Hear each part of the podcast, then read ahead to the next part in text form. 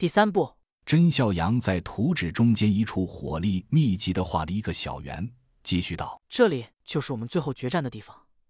我们已做了周密计划和预备方案，唯一需要注意的一点就是防止变异病毒扩散。”说到这里，停了下来，看着吴所长。吴所长道：“我们已经做了准备，但是战斗中无法保证完全。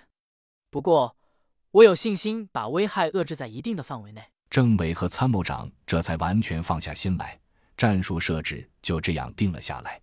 名义上喝完茶，两人回到了自己的办公地点，根据既定计划各自安排部署去了。当天晚上的座会战役上，由委和参谋长牵头。很快议定了作战方案，当然只有诱敌和歼灭的部分。高领导略微有些心不在焉，不过对众人的提议并没有表示反对，于是各团队自行准备作战去了。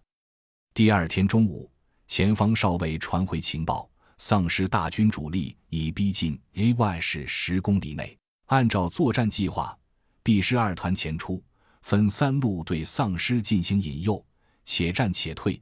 慢慢引诱着丧尸群向团队集火地域前进。欧阳汉文和一零零六作为技术人员随队前进，他们再次尝试了新技术对大规模丧尸群的控制，效果依然很好。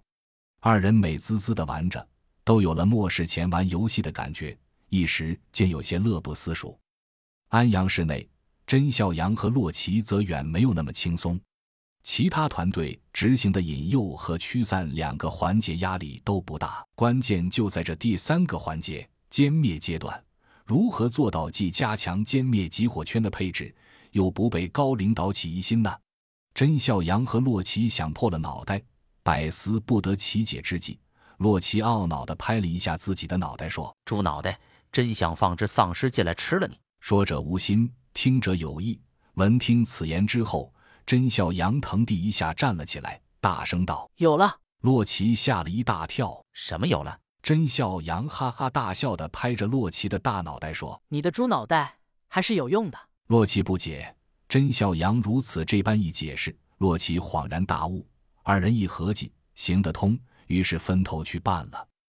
下午十五点二十三分，外围的战斗依旧如火如荼的进行着。枪炮声隆隆的震撼着指挥所的每一寸土地，每个人都觉得脚下在轻轻震颤，就像内心的微微颤栗。